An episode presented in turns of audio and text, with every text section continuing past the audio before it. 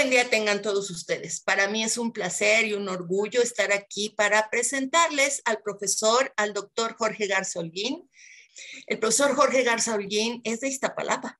Estudió la licenciatura en química en la UAM Iztapalapa y también aquí obtuvo su grado de doctor. Él hizo un exitoso postdoctorado en el Pacific Northwest National Laboratory en Washington, en los Estados Unidos, en donde obtuvo varias, varios reconocimientos por su trabajo. El, doctor eh, Jorge ha publicado muchísimos artículos de investigación, más de 100, en revistas de circulación internacional con arbitraje estricto. Y él mismo es árbitro de revistas muy prestigiosas como el Journal of Physical Chemistry o el Journal of the American Chemical Society. Eh, se le han otorgado también varias distinciones. Uno de los que merece muchísimo es el premio a la docencia de nuestra división. También se le otorgaron premios como estudiante de la UAM, eh, las medallas al mérito que el Consejo Académico otorga a los mejores estudiantes de sus generaciones. Él es miembro del Sistema Nacional de Investigadores con el más alto nivel y es profesor titular C desde hace varias décadas en nuestra universidad. Sus principales líneas de investigación tienen que, están relacionadas con la teoría de funcionales de la densidad, DFT por sus siglas en inglés, y em, también tiene que ver con el desarrollo de software sobre CPUs y GPUs y ha sido asesor de muchísimos alumnos y alumnas de nuestra institución y otras en eh, las licenciaturas y el posgrado. Doctor Jorge Garza Holguín, eh, me da mucho gusto eh, saludarlo y pues quisiera preguntarle para empezar, ¿cómo es que llegó usted, cómo es que llegaste a la UAM Iztapalapa? Hola, ¿qué tal Margarita? Este, pues mira, eh, yo inicialmente quería hacer mi carrera académica en el Politécnico, en el Instituto Politécnico Nacional, pero la verdad es que me di cuenta que mi pasión y lo que me gustaba era la parte de, química, la química pura, física y, este, y la computación. Entonces vi, traté de buscar otras alternativas al Politécnico, encontré a la UAM Iztapalapa, ahí hice la licenciatura en química, eh, hice la maestría en física y el doctorado en química, y en la licenciatura se abrió un concurso para participar como profesor ayudante.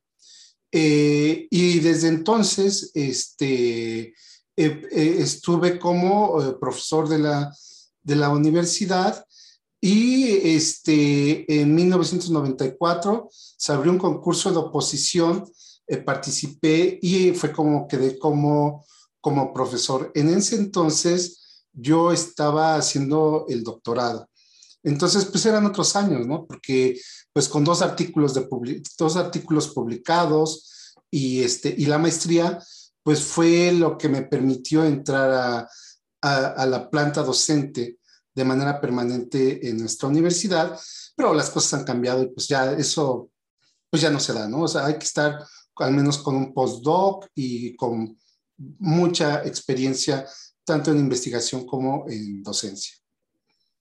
Vaya, pues tienes toda una vida en la Universidad Autónoma Metropolitana, desde estudiante de licenciatura. Bueno, qué bueno que elegiste a las panteras y no a los burros, me da muchísimo.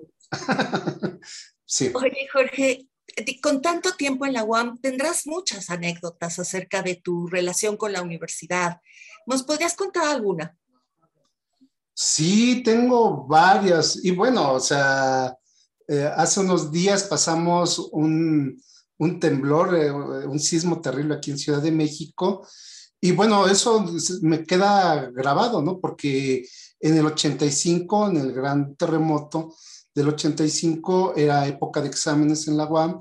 Yo tenía que ir a la UAM a presentar un examen y este, de estos exámenes departamentales y, este, y pues tembló y no pude entrar ese día a la, a la UAM días posteriores ya nos dieron permiso de entrar al campus y allí un colega, ahora colega, en ese entonces era mi profesor, este, pues le pregunté qué tal, qué, qué pasó y, y, empezamos a juntarnos alrededor del profesor, ¿no?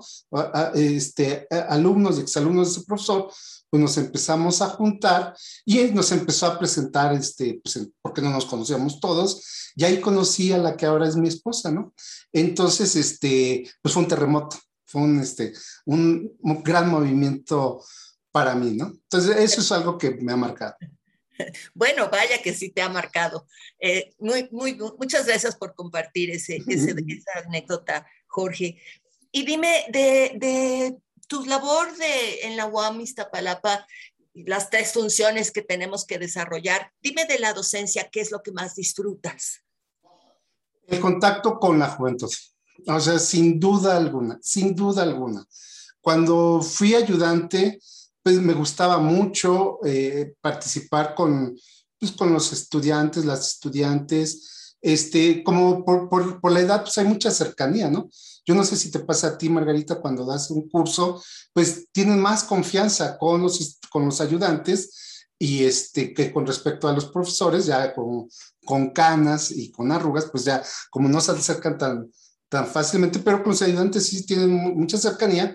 Y desde ahí me gustó mucho esa parte, ¿no? El, convivir con, con, las y los estudiantes, pero ahora me, me, me fascina ese tipo de, de, contacto, ¿no? Porque pues ahora hay muchas cosas que no vivimos y que viven los estudiantes y solamente el contacto con ellos, el conversar con ellos, pues sobre su vida, qué es lo que pasa alrededor de ellos, me ayuda mucho para, pues también no que darme cuenta que mi realidad es algo totalmente distinto a lo que está viviendo la juventud, ¿no? En particular mi hijo, ¿no? Por ejemplo, ¿no?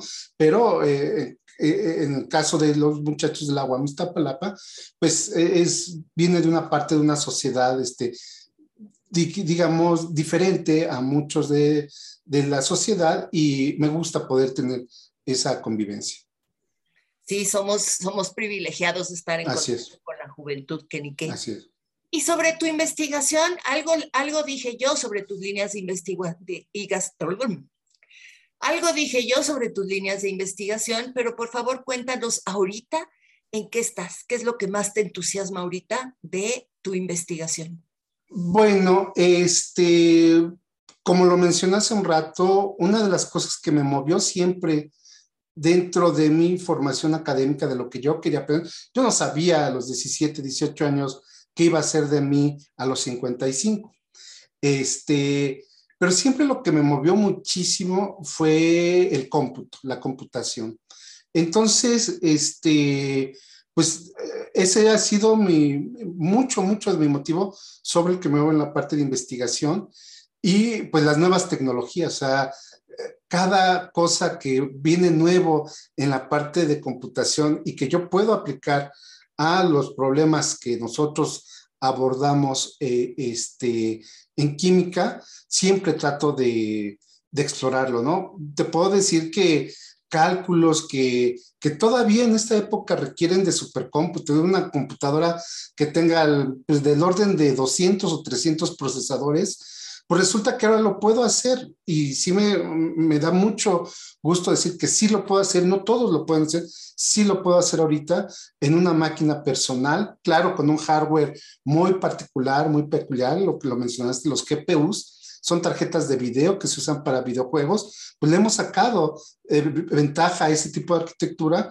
para poder abordar problemas que antes eran inimaginables. Ahora sí los podemos atacar con una infraestructura muy grande, pero yo creo que este, esta es una muy buena alternativa, sobre todo eh, con los presupuestos que tenemos en nuestro país, eh, eh, no digo solamente en México, sino que hay muchos países que pues la parte de presupuesto no es lo que más no es lo que sobra, pero creo que son alternativas de cómputo para la aplicación a la química cuántica. En particular, nosotros lo estamos aplicando ahora para eh, cosas relacionadas con diseño de fármacos. Estamos trabajando de manera directa y, codo con codo con un grupo experimental dentro de nuestra universidad.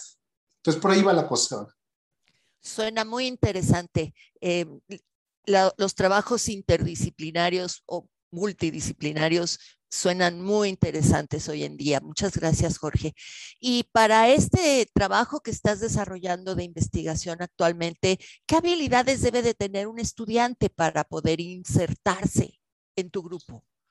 Eh, tener conocimientos de programación. Y además de programación, pues sí tener habilidades en el uso de, software de, última generación. Eh, fíjate, Margarita, que en este momento yo estoy como jefe del departamento de química y una de las cosas que me dijeron algunos estudiantes cuando me reuní con ellos, este, pues mostrando mi plan de trabajo, qué lo quería hacer, qué es lo que quería hacer en la jefatura, me decían que hacía falta eh, eh, dentro de nuestra disciplina el uso de software de, de visualización y pues a mí me parece que donde debemos de incursionar, pues es en el Big Data, en el manejo de, una eh, cantidad importante de, datos. Y bueno, pues hace unos días, este, un ex estudiante de, de la UAM, que fue estudiante mío de, de doctorado, que dio un seminario, él trabaja ahora en Chicago, en Estados Unidos, en un laboratorio nacional, en el Argo National Laboratory, y él se quedó allá, hizo su vida allá. Este, pues lo que mostró y lo que él dijo también fue que eh, el uso de, del cómputo de ahora, pero el software de ahora, yo creo que es donde en general todos los muchachos deben de tener una probada de eso y en particular cuando llegan conmigo, sí tienen que desarrollar habilidades de programación. Es lo que puedo decir. Sí, muy bien, muchas gracias.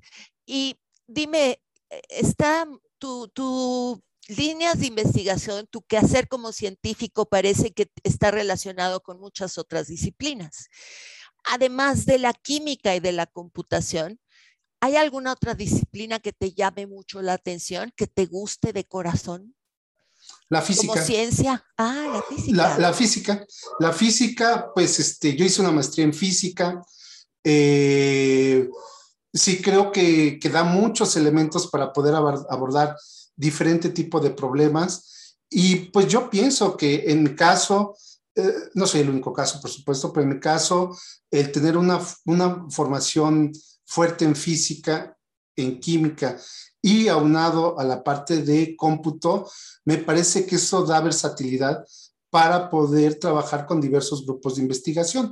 O sea, además del grupo con el que ahorita estamos trabajando en la parte de diseño de fármacos, pues también estamos trabajando con otro colega, ex eh, alumno de la, de la Departamento de Química, que ahora trabaja en la UNAM, este, hace trabajo experimental y requerimos mucho de ideas de física del estado sólido.